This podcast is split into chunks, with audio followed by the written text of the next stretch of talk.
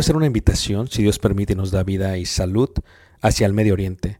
Estaremos viajando el próximo año y miraremos lo que es Egipto, las pirámides de Giza, todo lo que está alrededor de la parte de Cairo. Viajaremos a Luxor y después de ahí viajaremos por un crucero por el río Nilo, mirando las ruinas y toda la antigüedad que tiene que ver con los faraones y las dinastías.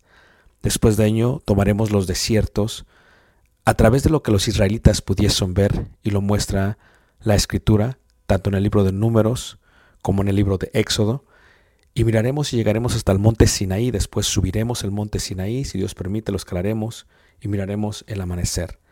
Tomaremos la ruta real, por lo que se conoce como Jordania, miraremos varios de los desiertos, de los amonitas, de los amorreos, de los madenitas, de los edomitas, y llegaremos a lo que se conoce como una de las maravillas del mundo, Petra tomaremos y miraremos algunas de las ciudades del Decápolis y luego entraremos por el río Jordán a lo que es Israel y en Israel miraremos muchas de las partes que se mencionan en la Biblia. Durante este viaje, si Dios nos permite, podremos aprender juntos la arqueología, la cultura y también aprenderemos mucho de lo que dice la palabra de Dios y daremos vida a ello mismo en los lugares donde se menciona. Esto será de gran bendición para mí y yo sé que Dios nos bendecirá a todos juntos si es que quieres aprender ello. Una vez más, si quieres más información, puedes visitarnos en la página personal ricardobarrera.us y esperamos Dios nos permita llegar a ese momento. Dios suerte bendiga y espero esta próxima clase sea de edificación para ti, lo cual fue para mí. Eh, Bueno, vamos a, a hablar solamente de un versículo eh, y nos vamos a enfocar totalmente en ello. Ustedes, como jóvenes, solamente tienen que guardar dos mandamientos, o mejor dicho, un mandamiento y hacer algo más. Es lo único que tienen que hacer como jóvenes, hasta el momento que se casan. Y ya cuando se casan, se multiplican esos mandamientos por muchísimos mandamientos. Pero hasta ahorita, solamente un mandamiento y hacer otra cosa que es muy, muy hermoso. Vamos a hablar de Dios está en busca de jóvenes que obedezcan. Y obedecer no es algo fácil. Si ves, por ejemplo, Hebreos en el capítulo 5, te darás cuenta que la obediencia no es algo con la cual se nace, es algo que se aprende. Viene a ser realmente como una destreza en la cual uno comienza y después empieza a hacerse maestro en la propia destreza. Ahí en Hebreos, en el capítulo 5, en el versículo, versículo 7 y 8, imagínense, Dios fue manifestado en carne. Su nombre es Jesús. Y Dios, esto es antes de ser Jesús en carne, en el mundo físico, en el mundo y en el tiempo cronológico, nunca tuvo que aprender o que obedecer a nadie porque Él era Dios. Pero cuando se hace ser humano, para darnos un ejemplo de cómo debemos de vivir, lo que suscita es que Dios, al hacerse ser humano, tiene que sujetarse a su propia creación. Y en la sujeción de su propia creación, lo que sucede es que tiene que aprender lo que significa la obediencia. Y dice ahí, por ejemplo, en el versículo 7, 5, 7, y Cristo, en los días de su sangre, ofreciendo ruegos y súplicas con gran clamor y lágrimas que le podían librar de la muerte, fue oído a causa de su temor reverente. Y dice, y aunque era hijo, dice ahí, por lo cual padeció, aprendió, y ahí está la clave, ¿aprendió qué? La obediencia. La obediencia es algo con el cual uno desarrolla a través de su niñez. ¿Cómo uno aprende a obedecer? Dios te coloca bajo tus padres y tus padres te enseñan conforme ellos piensan que te van a ayudar a obedecer.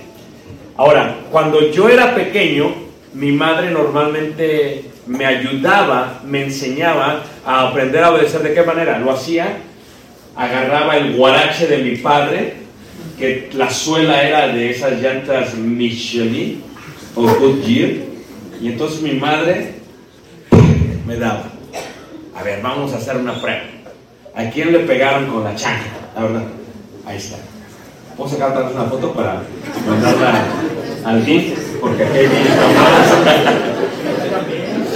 Ahora, luego hay madres que son tan expertas en la materia de la chancla, o sea, que ¿qué hacen? Literalmente, mientras están trapeando, barriendo, cocinando, agarran con el pie, tú vas corriendo, le hacen así, la chancla sale volando sin cámara lenta, la agarran en el aire, te la avientan, te pega a ti, a tu hermano y a tu papá a veces, y regresa, regresa tu mano como verán. Levanta la mano, ¿quién tiene mamás que son buenas con la chancla? Levanta la mano. Luego vienen los más estrictos, ¿no?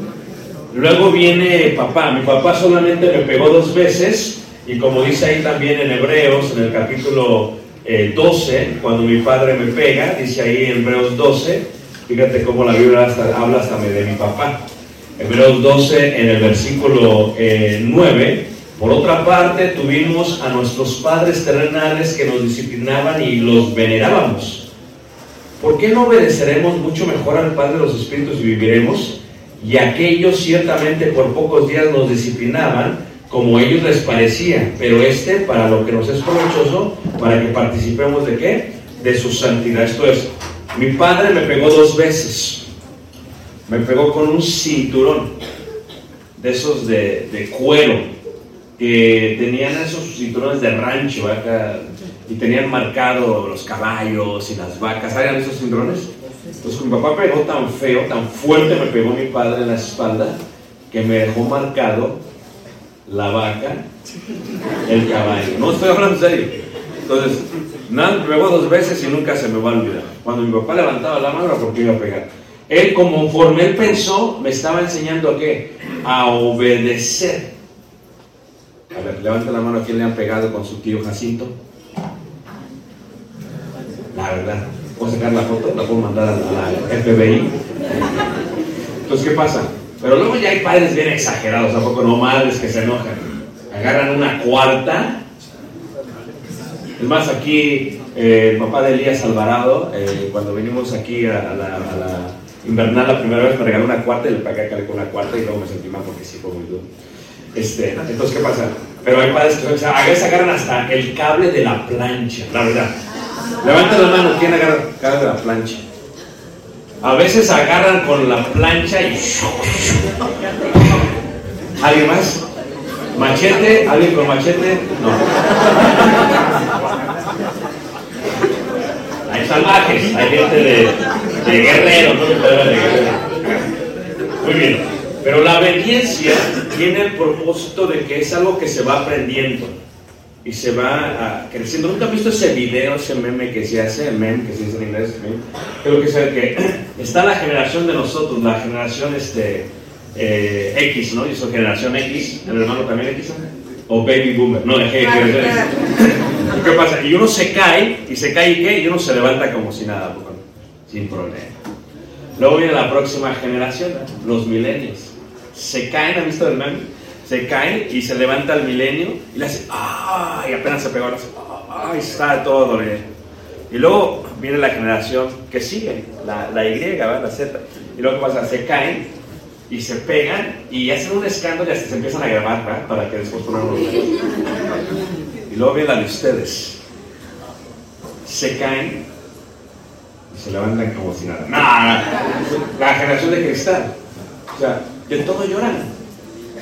¿Sí o no? O sea, tu papá te habla duro y empieza a llorar. O sea, no, no, o sea, no ha sentido. Tu papá no te da, ¿qué es? Este, eh, ¿cómo es? Este, chilaquiles y te pones a llorar. Tampoco no. Bueno, no, esa es la generación de cristal. Ustedes son la generación más fuerte de todo el mundo. Tampoco no. Amén. No sé, ¿verdad? Vamos a ver. Entonces, la obediencia es algo que se aprende. Se aprende a través de ello. Se debe de ir elevando la obediencia hasta que la aprendes, el castigo hasta que la aprendes, la disciplina hasta que la aprendes. Hijos obedientes, hijos bien disciplinados. Hijos desobedientes, hijos indisciplinados. ¿Ok? Ahora, cuando hablamos de la obediencia, el único versículo que tienes que obedecer, la única cosa que tienes que hacer, le digo yo a Caleb, lo único que tienes que hacer, Caleb, tienes que obedecer. Es lo único. La obediencia se basa siempre en un mandamiento. La obediencia tiene ligado a ello un mandamiento. El mandamiento no lo tienes tú que entender o comprender. Por ejemplo, la ley de Moisés hay mandamientos, ¿verdad? Hay mispats, ¿verdad? Entonces hay mandamientos. Hay mandamientos, por ejemplo, está el mandamiento que es el estatuto, está el mandamiento que es, ¿verdad? El precepto, ¿verdad? Está el mandamiento que es el decreto y está el mandamiento que es el juicio y eso sería un seminario. Pero hay un mandamiento que es el mandamiento del decreto. El decreto es el mandamiento que Dios te da y no lo tienes que entender. Aún así lo tienes que obedecer. Es como cuando tu papá te manda algo y a veces no lo entiendes, ¿a poco no? Haz tu tarea. Pero ¿por qué tengo todo el tiempo del mundo?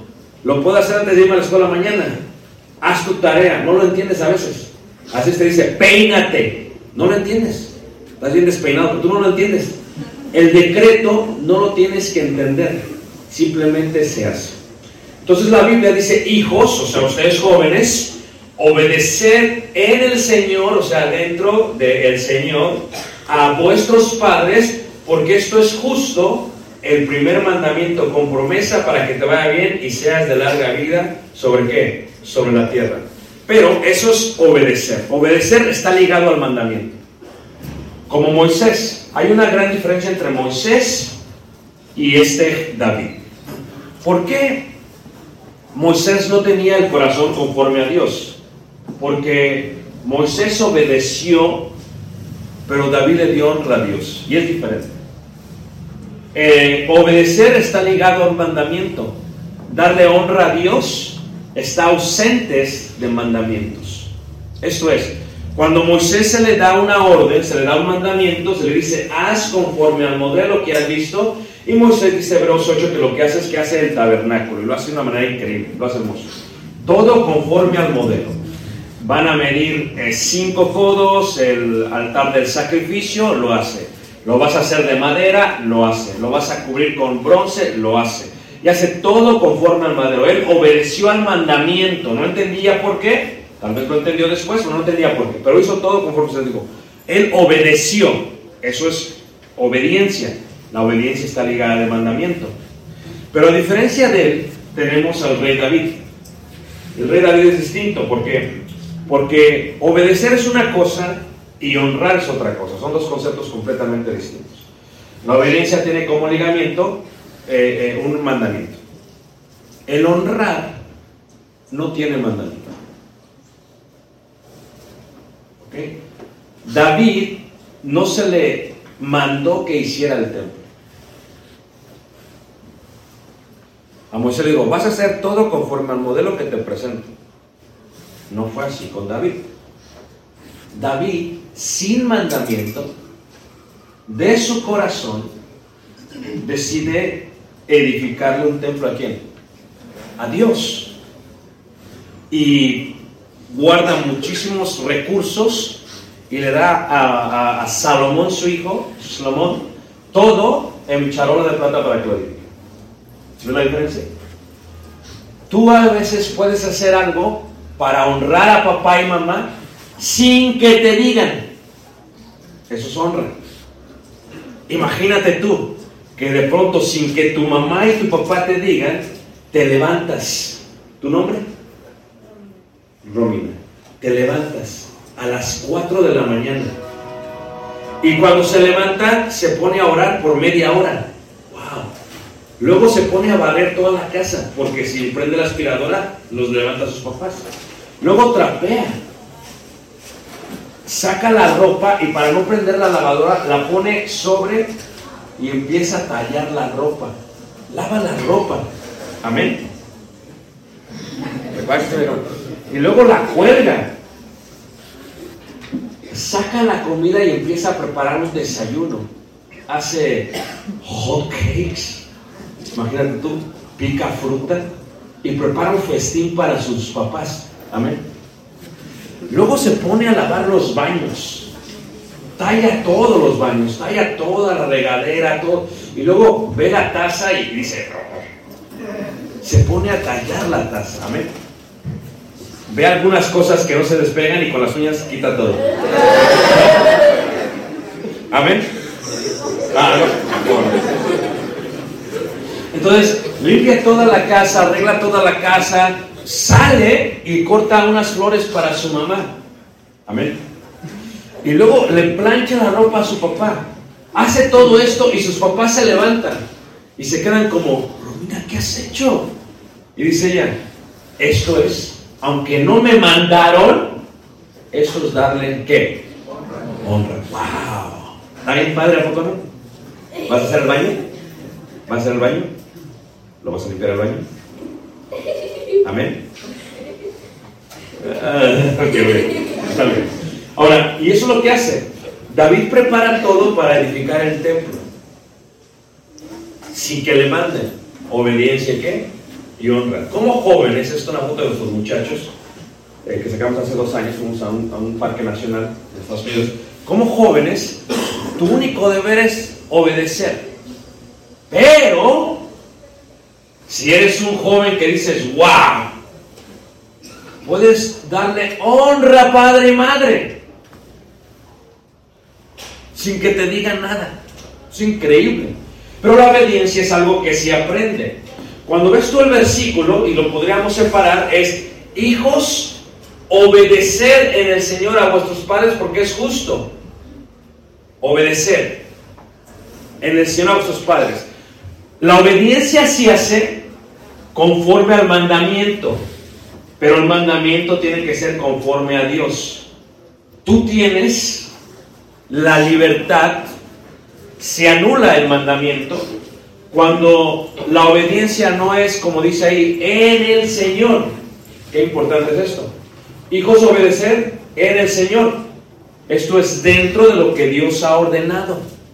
O sea que si tu papá te dice, oye, mi hijo, venme a comprar una chela, una caguama, y me la traes, no tienes que obedecer. Porque no es que, en el qué? Señor, oye, hijo, vamos a celebrar idolatría. No tienes que obedecer, porque no es que en el Señor, y dijo eh, Pedro y Juan, es menester servirle a Dios que a quiénes? Que a los hombres. Ahora, fíjate, los mandamientos principales son estos, pero cuando vemos la parte de la honra no es un mandamiento, es algo que deberías de hacer sin que exista algo que se te ordene. Cuando vemos los mandamientos, la palabra honor del griego indica timao, asignar el valor apropiado. Esto es, ¿cuánto valen tus padres? En el hebreo es kabet. lo cual significa estar pesado, la idea propia del peso. Tú sabes que aquí se le llama peso. ¿Cuántos pesos tienes? ¿Por qué? Porque antes se medía el valor de la moneda por el peso del oro de un país. Por ejemplo, la primera moneda que sale sale en Sardis. ¿Y qué es lo que hace? Un rey decide hacer una moneda y en la parte le pone su sello, hace que todas las monedas traigan su cara. Pero como antes era todo por trueque, como que yo te doy, tú me das, te doy una vaca, me das un perro, te doy un gato, te doy un machete, era todo por trueque. Lo que pasó es que la gente se le hizo eh, aceptar la moneda. Dijo, es que ¿por qué voy a aceptarte una moneda? Entonces dijo el rey, como no la quieren aceptar, que no acepte mi moneda, lo mandó matar. Y ahí fue el inicio de las monedas. Pero las monedas se les llama pesos por el peso. ¿Cuánto valen? En este caso, la idea del peso tiene que ver con eso. Le da el valor. Por ejemplo, ¿cuánto vale el peso mexicano? A comparación de eso, eso se llama trasvaloración. Esto es, cuando nosotros viajamos a varios países, por ejemplo, vamos a ir a Japón, el jueves salimos y cuando vamos a Japón ya traemos yens. Y el yen tiene un valor a diferencia del dólar. Cuando vine acá, traje pesos. Cuando voy a Guatemala, llevo quetzales. Cuando voy este, a Jordania, llevo dinares. Cuando voy a Egipto, llevo lirias egipcias. Cuando voy a Israel, llevo shekos. ¿Verdad? Cuando voy a, a Turquía, llevo libras. Cuando voy a Europa, llevo euros. Entonces, esa es la moneda, es el peso. ¿Cuánto vale? Tal vez para tu hermano, tu papá, no valga ni un peso. Pero para ti tal vez tu papá vale un dólar. ¿Sí me entiendes lo que estoy diciendo? O sea, la idea de honor es cuánto vale papá y mamá. Esto es, ¿cuánto vale tu papá Esteban? Ponle precio. ¿Cuánto? No tiene precio. No tiene precio. Sí, sí, pero, pero el amor no es qué? Un sentimiento. O sea, yo lo amo mucho, pero si, si no tiene precio para ti, si es increíblemente invaluable, cuando tu papá te dice, haz esto, conforme al valor que le dé a su papá, lo va a obedecer. Por eso, cuando tú no obedeces a tu papá, lo estás tratando como si no tuviera valor que alguno. Ahora, cuando ves tú la Biblia, hijos, obedeced al Señor a vuestros padres, fíjate esta importancia del el Señor. ¿Qué quiere decir esto? La obediencia de vida conforme a su palabra. Cuando tu papá te dice, bañate, a ver, ¿quiénes son los mugrosos aquí? ¿A quién le cuesta trabajo bañarse? La verdad. La verdad, levanten la mano los mugrosos. Ah, si aquí no la levantan ni ya sus papás. O sea, a veces me dicen, pero ¿para qué me baño, papá? Me bañé en la mañana. Pero ¿para qué me baño? Me voy a bañar qué? Mañana. Llegas a jugar, de jugar básquetbol todo sudado y ¿para qué me baño? Ya me mojé. No me tengo que bañar. ¿Para qué me lavo el cabello? O sea, cuando tu papá te dice algo, tú no lo tienes que comprender. Lo tienes que qué? Hacer. Es más, obedecer es hacer. Pero siempre tiene que ser en el Señor. Esto es conforme a lo que el Señor quiere. Levanta la mano quien aquí todavía tiene padres que no son miembros de la iglesia. Ahí está. ¿Es difícil para ustedes? Es complicado. Porque imagínate que tu papá sea de Ciudad de México, que sea de Iztapalapa. Imagínate. Y que su casa fue la casa al lado de Los Ángeles. O sea, no del cielo, sino de los azules. Ima- Imagínate, y que le guste mucho la música. Entonces llega a tu casa, llega bien así, llega bien entrado a tu casa y de, ah, está y de, de pronto pone el radio. Y de pronto. Y entonces tú vas pasando ya como cristiano. Aleluya. Y vas pasando. Y tu papá le sube y dice, órale, hijo, éntale. Mueve la cabeza. Mueve los hombros.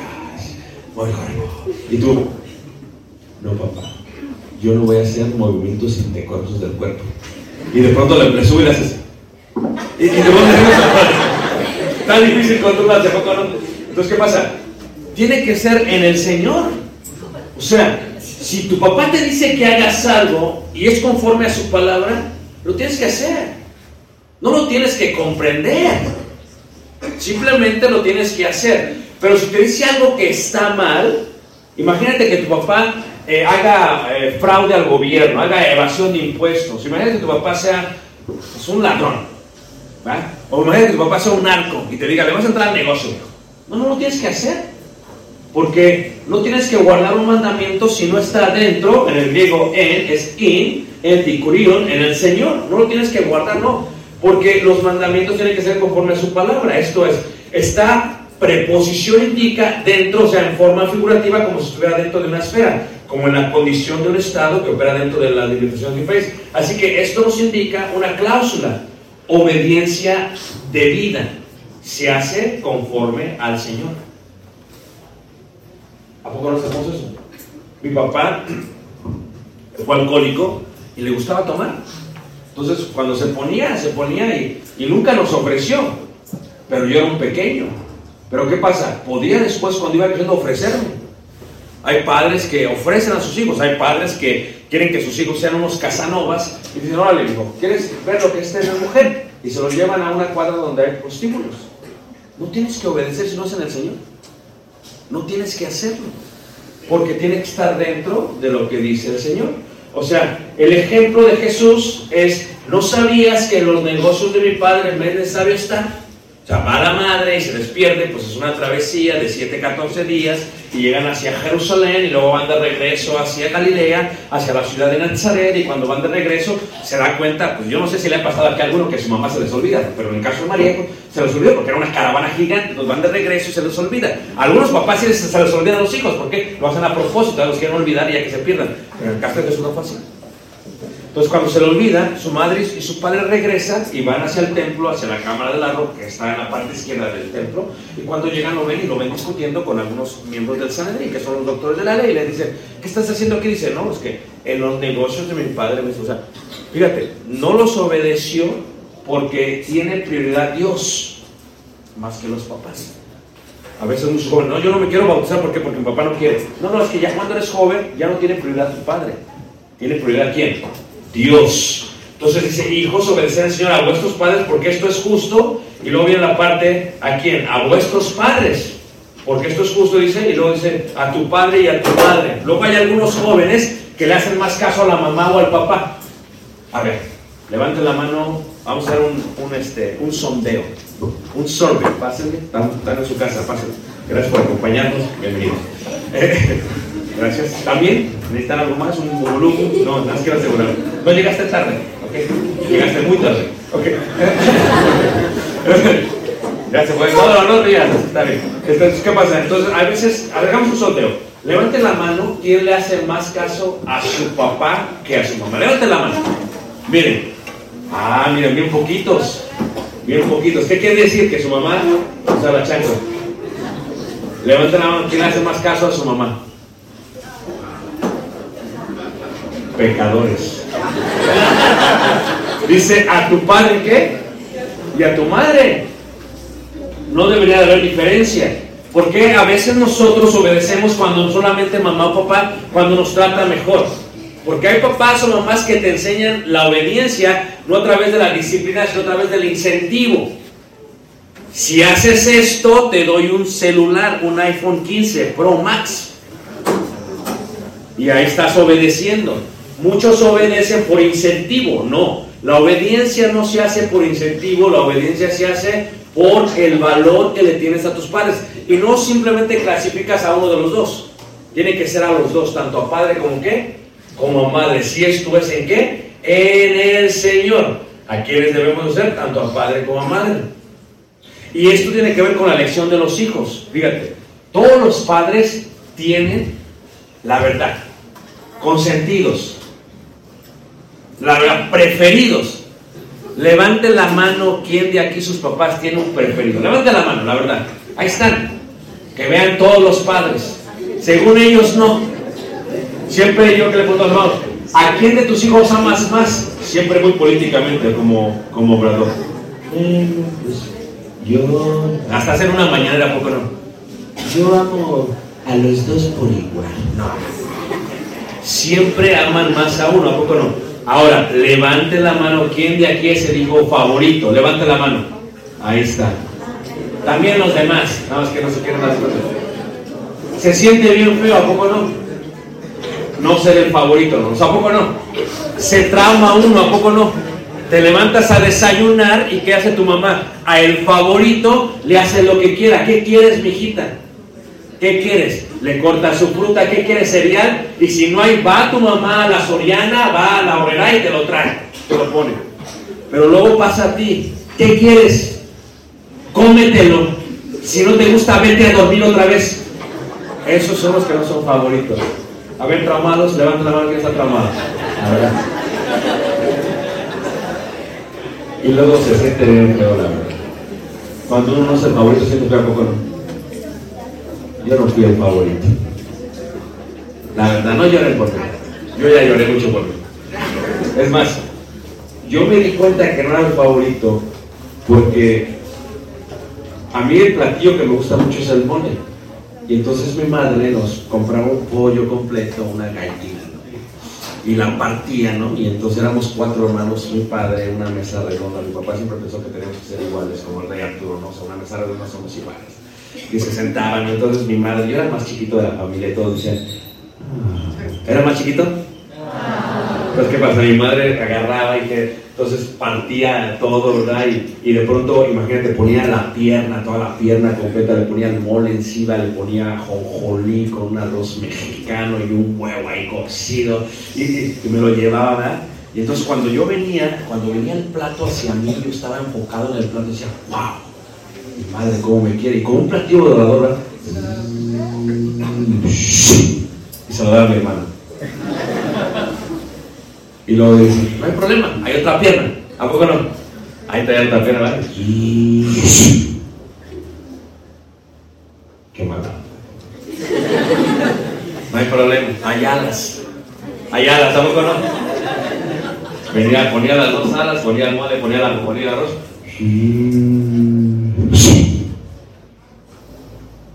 Hay pechuga. ¿A poco no? También cresta, pero la pechuga es mejor. Entonces, ¿qué pasa? Y luego, ya, y luego venía la pechuga y ya la hice, la que tiene más carne. Y se la daba a mi papá. Y yo dije, pues, ¿qué queda?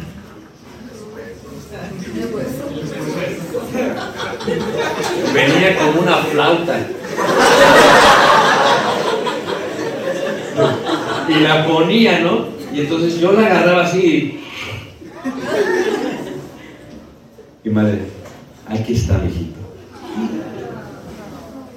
Yo la agarraba. Sé comer muy bien el pescozo. Le sacaba carne a los huesos, no sé ni cómo. Pero es bien mala onda, ¿a poco no? Tienen preferidos. Ya, ya lloré mucho, ya no voy a poner nada.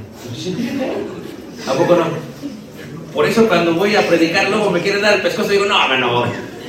Ahora, cuando mi madre escucha la historia ya me quiere dar piedra, le digo, no, ya no me des nada. Me las hubiera dado de chiquito. Dice, es que a familia me gustaba mucho el pescozo, por tanto, no, La verdad, ¿quién no, es el favorito? Aquí levanta la mano. Levanta la mano. ¿Quién no es el favorito? ¿A poco no? ¿Ah, ¿Listos, jóvenes? Agarren su mano, pónganse el pecho. ¿Listos? Y digan, no soy el favorito. Primero hay que aceptarlo, ¿no? Luego decir no soy el favorito, tienes que decir. Ni modo. Y luego tienes que decir, tienes que decir. Me quiero morir. No. Siempre hay una. Ahora, hay veces los padres tienen favoritos porque son con los que más se identifican. Porque se parecen más a él, o porque son iguales como él, o porque le van al mismo equipo de fútbol que él, o, cualquier cosa se identifican con ellos. Pero hay veces los padres tienen favoritos porque son los que más que obedecen. ¿Quién dijo? La verdad. Yo también decía, oye, si yo estoy en el cuadro de honor, jefecita. Yo siempre hago todo lo que me dices y me seguía dando pescuezo. O sea, algo estaba mal.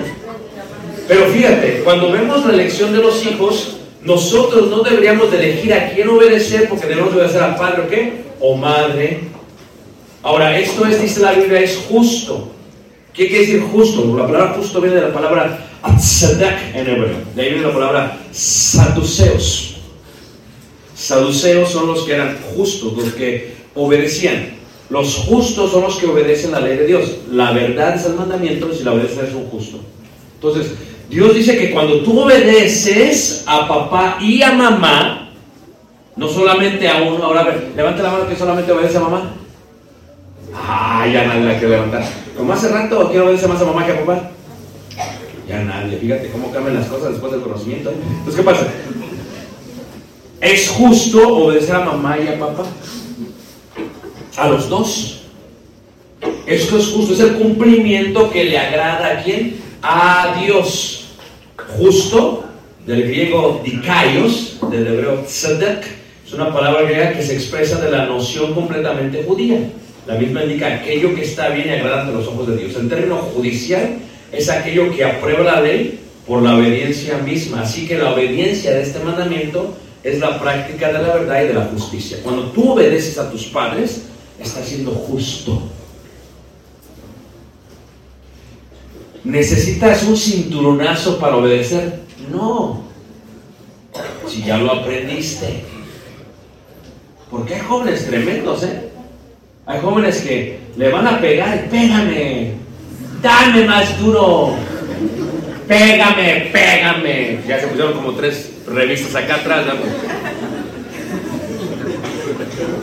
Pero los que somos padres sabemos que los hijos a veces no obedecen solamente con qué, con golpes, tienen que usar palabras. Pero eso es lo que es justicia. Mira qué hermoso. Hijos, obedeced al Señor a vuestros padres porque esto es justo. Honra a tu padre y tu madre dice que es el primer mandamiento. ¿Con qué? Con promesa. Es, esto es un mandamiento, sí, pero el darle honor o honra tiene que ver con un razón, con el fundamento de la historia. Esto es, tú, como persona, como ser humano, si tú haces esto, te va a ir bien. A ver, ¿quién se quiere morir bien joven? Porque nadie va. Si no te quieres morir joven, obedece a tus papás. Porque el mandamiento trae promesa. ¿Cuál es la promesa? Que te vaya bien en la vida. Fíjate, tienes tú los mandamientos que Dios mandó, Dios se los ordena. No lo entendían, imagínate tú el judío. ¿Pero por qué me tengo que reunir el sábado? O sea, ¿por qué me tengo que reunir el Shabbat? O sea, ¿de qué estás hablando? ¿Por qué tengo que yo celebrar eh, la fiesta judía? ¿Por qué yo tengo que celebrar, por ejemplo, el día, este, el día de las primicias? ¿Por qué te tengo que dar los primeros frutos? ¡Qué mala onda! No, no se vale. Sea, los primeros frutos son para mí. Esto es lo que me dijo Caleb apenas, ¿verdad? Porque Caleb quiere ser jugador profesional de fútbol. Dice, papá, pero tú siempre nos has dicho, me has dicho que, que es correcto que cuando uno trabaja y gana el primer cheque, el primer salario, se lo des a tus papás.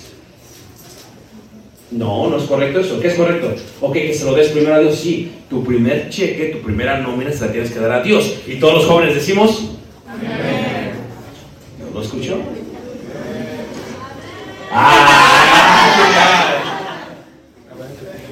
Y claro, ¿va? Y dice Caleb, es que normalmente a un jugador de fútbol americano el primer cheque son como medio millón de dólares y, y todo eso tengo que dar a Dios. Y digo, amén, sí, sí. Amén. El segundo cheque, o sea, esa segunda quincena o segundo, eh, segunda semana, imagínate, estás emocionado porque te lo van a pagar a ti. ¿A poco no es emocionante que te paguen dinero? ¿A poco no? Por primera vez vas a ganar dos mil pesos, tres mil pesos, cinco mil pesos, diez mil pesos. Estás emocionado. Te llega la nómina, la segunda nómina. Ya le diste la primera a Dios para que seas bendecido toda la vida. Llega la segunda nómina. ¿Es para ti? ¿Para comprarte los AirPods? ¿Para comprarte qué? ¿Pizza? ¿Para qué? ¿Para irte de viaje? ¡No! es para tus papás. Amén, hermanos. Amén. amén, amén, amén. Tercer cheque. ¿Están de acuerdo? Llega el tercer cheque. Imagínate, el tercer cheque. Y con aguinaldo, imagínate. Ya le di a Dios ya le di a mis papás. El tercer cheque es para quién? Para el predicador, hermano, amén, amén. No, no, no. Yo el cheque puedo hacer para ti. Pero no lo tienes que entender. Decían, ¿por qué le tengo que dar primer fruto a Dios? La fiesta de las primicias. ¿verdad? Ah, eh, ¿Por qué tengo que dar primer fruto? No lo tienes que entender. Lo tienes que hacer. El secreto de Dios es que no vas a comprender todo lo que Dios te mande. Después lo aprendes, lo entiendes, lo comprendes. ¿Por qué Dios te dice que, que- que guardes tu cuerpo, verdad? Que, que, que tu cuerpo, ¿verdad? Le gloria a Dios. Que no te metas con mujeres, con hombres. ¿Por qué Dios te pide? No lo entiendes ahorita, pero cuando te cases y pase el tiempo lo vas a entender. ¿Sí me entiendes lo que estoy diciendo, hermanos? O sea, no tienes que entender ahorita, pero lo vas a entender. ¿Por qué te dice Dios que te reúnas todos los domingos? Oh, me tengo que reunir el domingo. Oh, pero ¿por qué el domingo? No lo tienes que entender, lo tienes que hacer. Después de tiempo te das cuenta que porque es el primer día de la semana, tienes que darle prioridad a Dios y esto te va a ir bien en tu vida, porque tal vez recibes un mensaje de Dios que te va a ayudar durante la semana. Porque ofrendas y te va a ayudar durante la semana. Después lo comprendes al principio, pero ¿por qué tengo que ir otra vez? Ay, en la tarde, pero ¿por qué?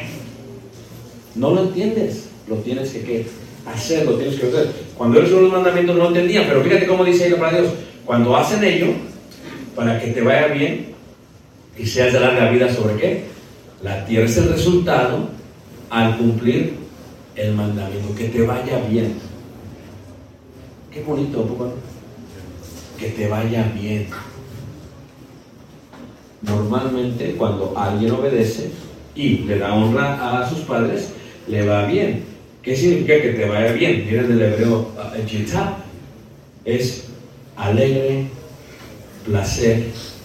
La prosperidad no es la acumulación de los bienes, sino más bien la felicidad entera con lo que Dios te ha proveído, con su pleno ¿qué? Contentamiento. Vamos a visualizar cuando éramos niños. Ve aquel momento que te hizo feliz cuando eras niño. Yo recuerdo bien la tienda de abarrotes y de pronto me compraron un bubulubu. Un. You speak English? This is a, like marshmallow with strawberry and chocolate. Un bubulubu. Y recuerdo cómo agarré manos con mis uñitas y lo abrí. La verdad que se me hizo agua la boca ahorita, pero eso es cosa. Y antes eran completos, no eran a la mitad, grandotes así. Y me acuerdo cómo estaba curviado. Ya se antojó, ¿eh? Lo, lo agarré. Y me acuerdo cuando lo mordí, dije, el placer. Así el azúcar entró. No tenía dinero, porque había pagado el Google, bueno, porque había comprado. Pero ese es el momento de felicidad. Cuando yo preconsejería matrimonial, una de las tareas que hago con los jóvenes, les digo, ok, eh, piensen en, en si ahorita están felices o no uno con el otro. Y no tienen casa, no tienen cama, no tienen muebles, apenas se van a casar, no tienen nada. Estamos felices, estamos contentos. Porque la vida del hombre no depende de los bienes que posee. Por lo tanto, irte bien no indica que vas a tener propiedades, cosas, materiales. Indica que vas a aprender a ser feliz con lo que Dios te da. Vas a estar contento con lo que tienes cuando. Ahora. ¿Tú sabes cuántos adultos que están en la cocina quisieran estar en tu posición ahorita? Jóvenes. Ellas se tienen que preocupar de las arrugas, tú no. Ellas tienen que preocupar de la pastilla que toman en la mañana porque les duelen todos los huesos. Tú no. Imagínate. Ellas tienen que preocupar porque ya tienen marido en la casa. Tú no. Tienen que preocupar que van a comer a sus hijos. Tú no. O sea, ellas quieren eso. Tú no tienes nada, pero tienes que aprender a ser feliz. Para que te vaya bien en la vida indica, para que sepas estar contento, un pleno contentamiento con lo que Dios ya te ha ¿qué? proveído. Esto es verdaderamente el hecho de irnos ¿qué? bien. Pero luego viene la parte de la palabra arak. Esto es longevidad. En hebreo es duración, es alargar el tiempo, se hace lento. Los hebreos decían lo siguientes. Cuando uno es joven, ya quiere ser mayor de edad. Y se pasa el tiempo como muy despacio. Levanta la mano que le ha pasado. Oh, vas a la- ver la película llegas y están las restricciones y dices, ah, no la puedo ver, qué mala onda. ¿A alguien le ha pasado eso? Dices, qué mala onda. Ahora, pasa mucho tiempo para llegar a ese momento. Pero cuando ya eres viejo como nosotros, se pasan los años así. ¿Cuál es la diferencia? Será la diferencia que nosotros ya vivimos más totalmente. Esa es la diferencia. La diferencia es que tú y yo ya vivimos más. Los viejos, antes hablaba, los hermanos. Entonces, ¿qué pasa? Como ya vivimos más, para nosotros un año es como unas tres semanas. Para Dios un día es como mil qué. Y mil años es como qué. Por el tiempo que hemos vivido. Ahora, para el hebreo decía, larga duración indica que el tiempo se hace lento. Cuando dice la escritura que murió lleno de días, indica que disfrutó cada día de su vida. Esto quiere decir que qué? Así que el Señor hace que tu vida sea mucho más plena y que se alargue o que se haga qué? Lenta. Es simplemente eso. Imagínate tú, la eterna juventud se encuentra en el obedecer. Se van a alargar ¿qué? tus días, pero también vas a morir muy viejo. La mayoría de los adultos que, que mueren muy viejos, yo sé que para ustedes viejos son 30 años, ¿ok? Para otros ya son como 90 o 100. Indica que obedecieron a quienes? A sus papás. Entonces, nuestro, nuestro pensar es que trae una gran bendición. Veamos en recapitulación lo que ustedes este versículo. Fíjate, qué hermoso. Hijos, ¿qué? Obedecer. ¿Van a obedecer, jóvenes? ¿O necesitan cinturón? A ver, levanta la mano. ¿Quién necesita cinturón para sacar la foto? Ese la envió a sus papás. Hijos, obedecer en el Señor, o sea, conforme a lo que Dios dice, a vuestros padres, porque esto es justo. ¿Honra a quién? ¿A padre y qué? Y madre. ¿Tienes que obedecer a los dos? ¿O solamente a uno? A los dos. Y dice que es el primer mandamiento con promesa para que te vaya bien y seas de larga vida. ¿Sobre qué? Sobre la tierra. Entonces regresamos a la pregunta inicial. ¿Es muy difícil obedecer? Sí, porque es algo que se aprende. Tú decidirás si necesitarás chancla, guarache, cinto, cable de plancha, plancha o una demoledora. Tú vas a decidir. Eso lo decides tú. Cuando eres adulto, ya no tienes papás que te estén disciplinando. Pero tienes a quién? A Dios es lo mismo. Dios dice, vas a ser hijo de padres, vas a ir creciendo y ya cuando crezcas va a ser así. Ahora, como padres, como adultos, siempre vamos a estar en sujeción. Tú dices, ya quiero ser adulto para no tener que hacer caso a nadie. No, no. Siempre estás en sujeción. Jóvenes, doncellas, escúchame. Cuando eres niña, obedece a tu papá. Luego tú dices, ya no voy a casar, ya no voy a hacer caso. Te casas y tu esposo es más estricto que tu papá.